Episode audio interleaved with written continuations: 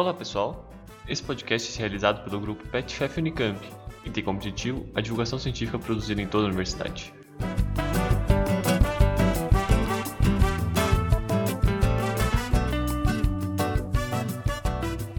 Oi, pessoal! Sejam todos e todas muito bem-vindos a mais um episódio do PetCast, por dentro da Unicamp. O meu nome é Júlia Dias e hoje temos uma convidada muito especial, a Luísa Gomes, e ela vai se apresentar agora pra gente. Lu, pode se apresentar. Oi, gente, tudo bom? Meu nome é Luísa, que nem a Ju apresentou. Eu queria agradecer muito pelo PetFef por ter me chamado como parte do PET aqui, aqui também da Unicamp eu acho sensacional esses projetos, então é uma honra realmente estar participando aqui com vocês. Muito legal, Lu. O PET aqui é o PET da Engenharia Química, que também é o outro PET da Unicamp. Por, é, por, hoje em dia a gente tem esses dois PETs mais ativos na nossa universidade. E agora a Lu vai falar um pouco da pesquisa dela, que o, o nome é difícil, mas ela consegue explicar muito bem.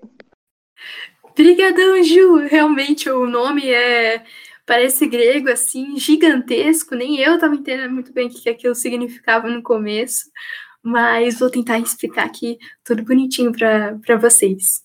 É, sobre a, a minha IC, eu tive a ideia de fazer quando eu estava um pouco no começo da, da graduação ainda, no segundo ano, então ainda não tinha muita noção de engenharia química, né? O, eu estava bem no ciclo básico, fazendo aquelas matérias genéricas de engenharia, mas eu queria muito ter contato com o laboratório, porque eu tinha tido as disciplinas do IQ já, de laboratório, e eu achava aquilo sensacional. Então, eu fui atrás de um, um professor da FEC que tivesse disposto a dar uma iniciação científica para mim, a me orientar, nesse num, num, tema assim que realmente não fosse algo que precisasse estar muito avançado na graduação e que fosse ao mesmo tempo algo laboratorial.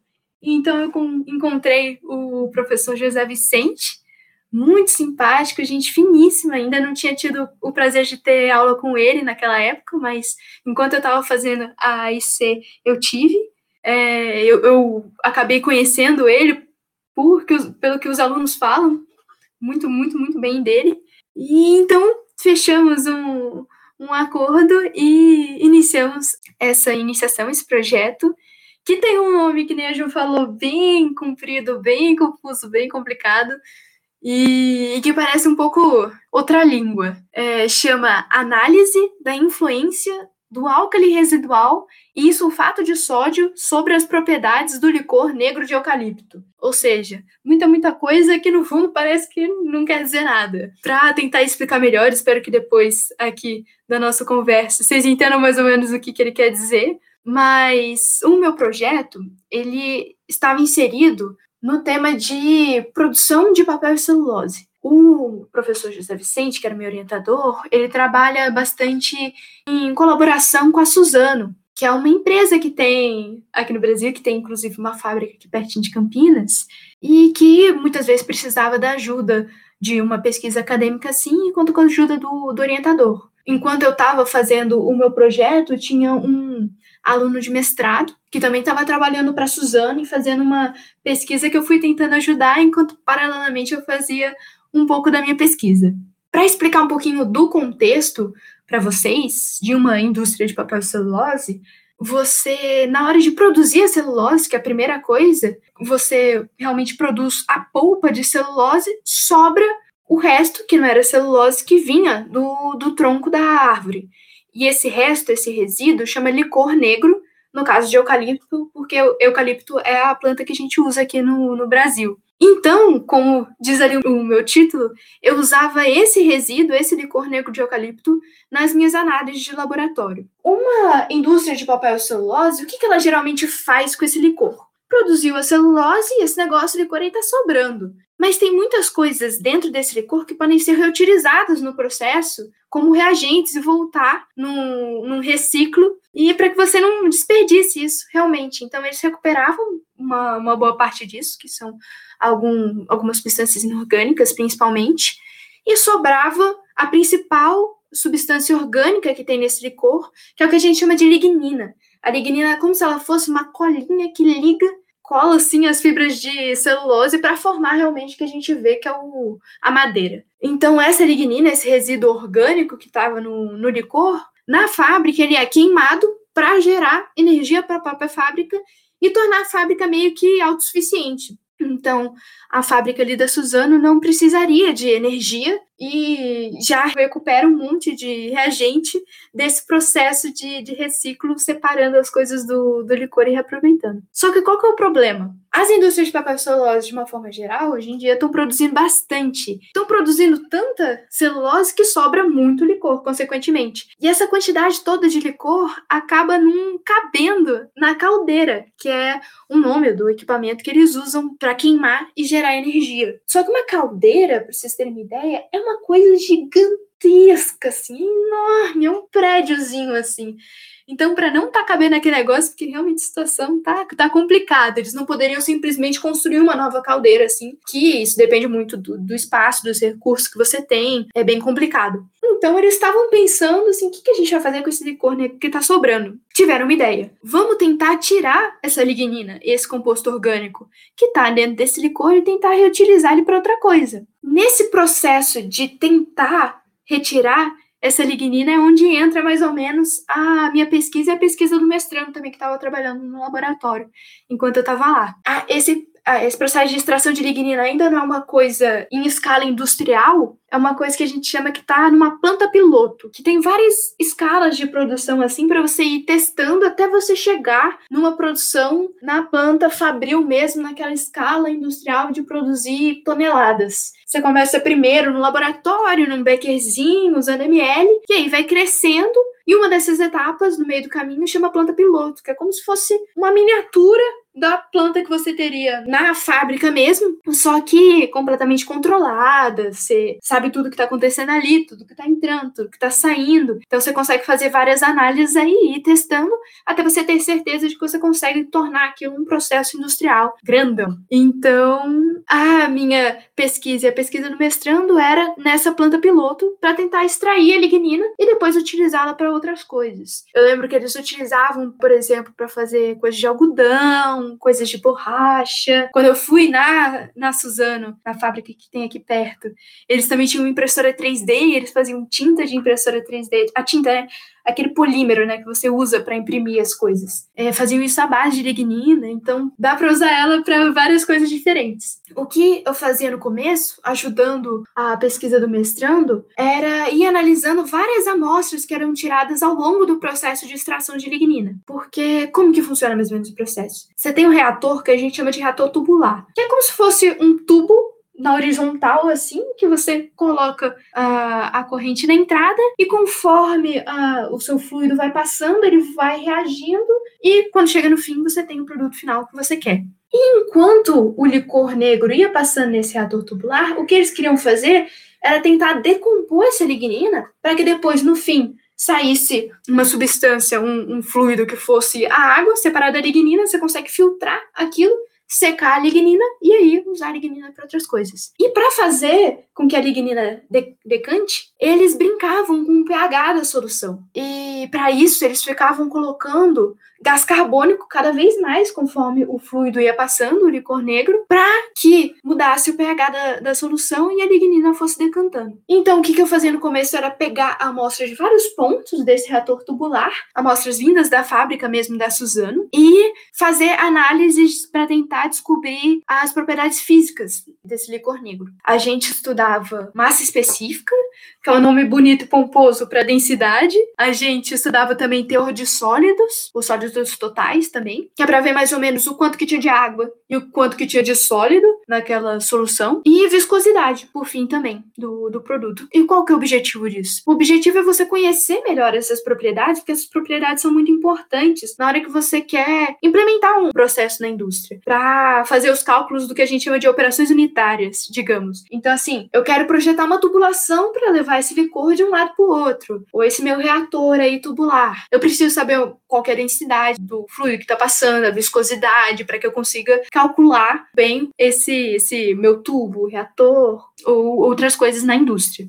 Então, para realizar essas análises, a gente, a de massa específica, que é o nome da densidade, a gente fazia um procedimento que era mais ou menos o seguinte: é um procedimento padrão, bem simples, assim, não era nada complicado. O objetivo mais da pesquisa era realizar várias análises repetidamente para criar uma grande base de dados, assim, digamos, mas não era nada complicado. E a gente usava o que a gente chama de piquinômetro, que é como se fosse um recipientezinho de vidro que eu descobria qual era o volume dele, e aí, sabendo o volume desse recipientezinho, colocava o licor lá dentro, pesava, massa sobre o volume, tem a densidade. Fazia isso várias vezes. E para descobrir qual que era o volume exato daquele bichinho, a gente não podia só fazer uma descobrir uma vez e considerar isso pro resto da vida, porque ele era feito de vidro, e o vidro, ele muda muito com relação à temperatura. Então, assim, um dia que tá mais quente, um dia que tá com o ar-condicionado ligado, o volume acabava variando, porque acabava dilatando contraindo contraindo o vidro. Então a gente tinha que ficar fazendo o que a gente chama de calibração nesse equipamentozinho várias vezes. E a calibração consistia basicamente de colocar água dentro dele, a gente pesa o vidrinho com a água dentro, a gente sabe a densidade da água, a gente descobre o volume dele. E era basicamente isso, para descobrir a densidade. Com relação ao teor de sólidos, a gente colocava o licor negro no que a gente chama de uma placa de Petri, que é uma, uma plaquinha mesmo de vidro com umas bordinhas altas assim, que a gente vê muito pessoa colocando coisa para olhar em microscópio, digamos, às vezes. E a gente colocava aquilo lá pesava, colocava dentro de uma estufa, que é como se fosse um forninho mesmo, consegue ficar muito quente e bem vedado, assim, para não perder, né, calor. E nesse processo de esquentar, esquentar, esquentar, a temperaturas altas, assim, durante no mínimo um dia, a água dali de dentro ia evaporando, evaporando, evaporando, e o que sobrava era os sólidos mesmo. Aí a gente tirava dali com uma luva, porque tava quente pra danar.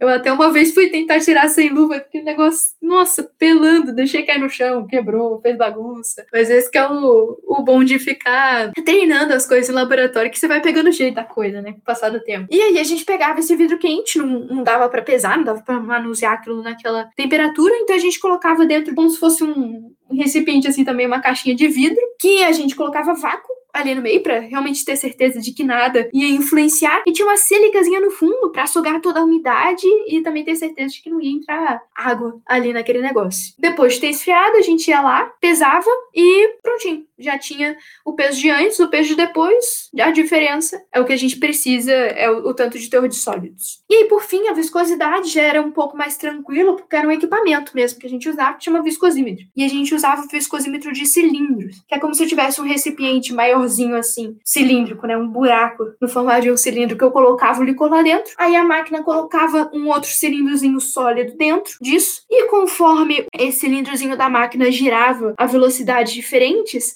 a máquina percebia a resistência que o líquido, o fluido, tinha com relação a essa movimentação do cilindro. E com isso ele já te dava informação na escala que você queria lá da velocidade. E era basicamente essas as amostras, as análises que a gente fazia. E posteriormente também eu fui fazer uma pesquisa que era mais minha mesmo, não era tanto auxiliando o mestrando, na qual eu tentava reproduzir esse licor no laboratório. Então eu pegava as, os principais componentes dele, juntava, misturava tudo lá bonitinho e aí fazia essas análises das propriedades para que eu soubesse a propriedade no fim, o tanto de densidade, teor de sólidos, viscosidade, e eu soubesse exatamente qual era a composição do licor. Então, juntando uma base de dados grande disso, eu conseguia criar um modelo matemático, que seria é, foi algo feito no Excel mesmo, a gente colocava as informações lá e tentava achar a curva correspondente que dizia, ah, para esse tanto de sal, esse tanto de lignino, esse tanto de água, você teve aquela densidade, ou aquele teor de sólidos. Achava a curva correspondente para a relação entre essas propriedades e achava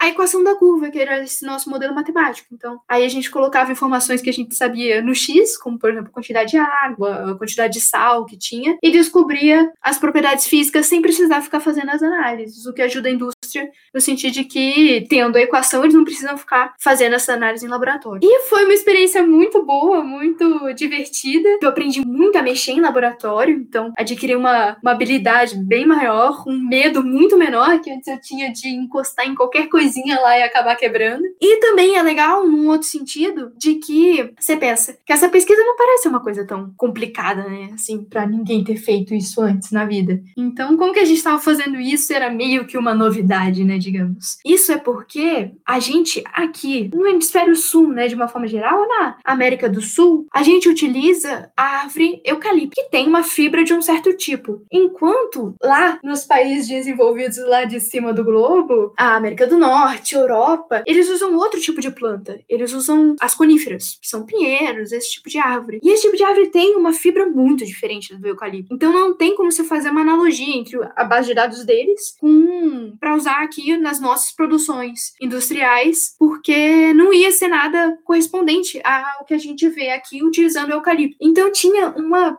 falta de referências bibliográficas, digamos, para fazer essa pesquisa muito grande. O que a gente mais achava era pessoas que tinham feito pesquisas com esse meu orientador lá na, na faculdade de engenharia química e já tinham produzido é, textos de mestrado e doutorado, e era mais isso que a gente tinha, ou algumas informações de instruções assim de fábrica mesmo. Alguém fez um manualzinho querendo dizer mais ou menos como que as coisas funcionam para alguém que trabalha na fábrica. Era basicamente isso que a gente tinha. Então o objetivo era mais conseguir criar essa base de dados para que possa ser usada aqui e ser mais apurado com a nossa realidade aqui do, do Brasil. E foi mais ou menos isso. Foi um aninho de iniciação científica do CNPq. E Lu, é, depois desse processo todo que você teve com esses dados, né? Você é, comentou que vocês já colocavam num banco de dados.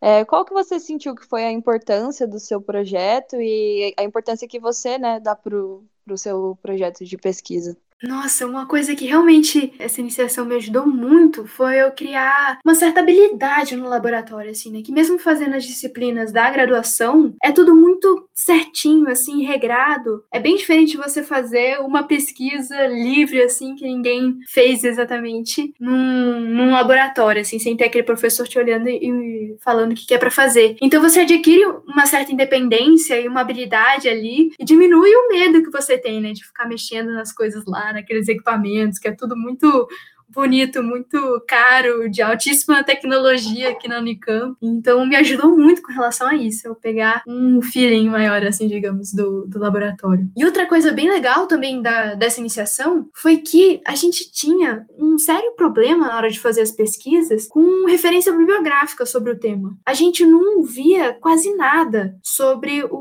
esse processo que a gente tem aqui no Brasil. Por quê? Porque a, árvore que a gente utiliza aqui para produzir papel é o eucalipto, que é a árvore que utiliza de uma forma geral aqui na, na nossa região. Só que nos países desenvolvidos, que já fizeram um monte de pesquisa com relação ao assunto, América do Norte, Europa, isso tudo, eles utilizam coníferas, que são pinheiros, esse tipo de coisa. E a fibra dessas duas árvores, do eucalipto e do pinheiro, por exemplo, são muito diferentes. Então não tem como você fazer uma analogia entre os dados deles e o que a gente precisa aqui no Brasil, por exemplo. Você tem que realmente fazer uma pesquisa tudo de novo por essa diferença do material. Então, a maioria das coisas que a gente achava aqui eram ex-alunos de mestrado e doutorado ali do, do mesmo laboratório da engenharia química, ou um outro manual, assim, de fábrica, mas no máximo era o que a gente achava. Então, foi, foi bem legal poder criar essa base de dados que talvez ajude aí no futuro a, a produção de papel aqui no Brasil. Muito interessante, Lu. Muito obrigada, viu? Já gostaria de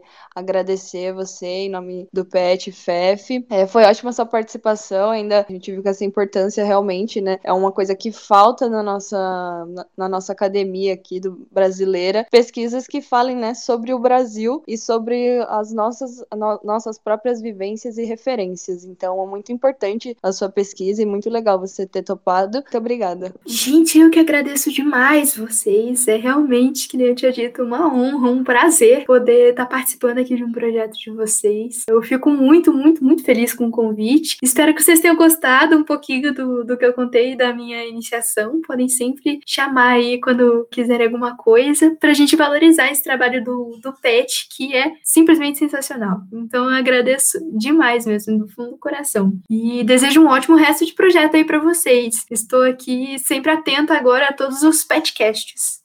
E se você gostou, ficou com alguma dúvida, a gente vai deixar o contato da Luísa aqui na descrição do episódio.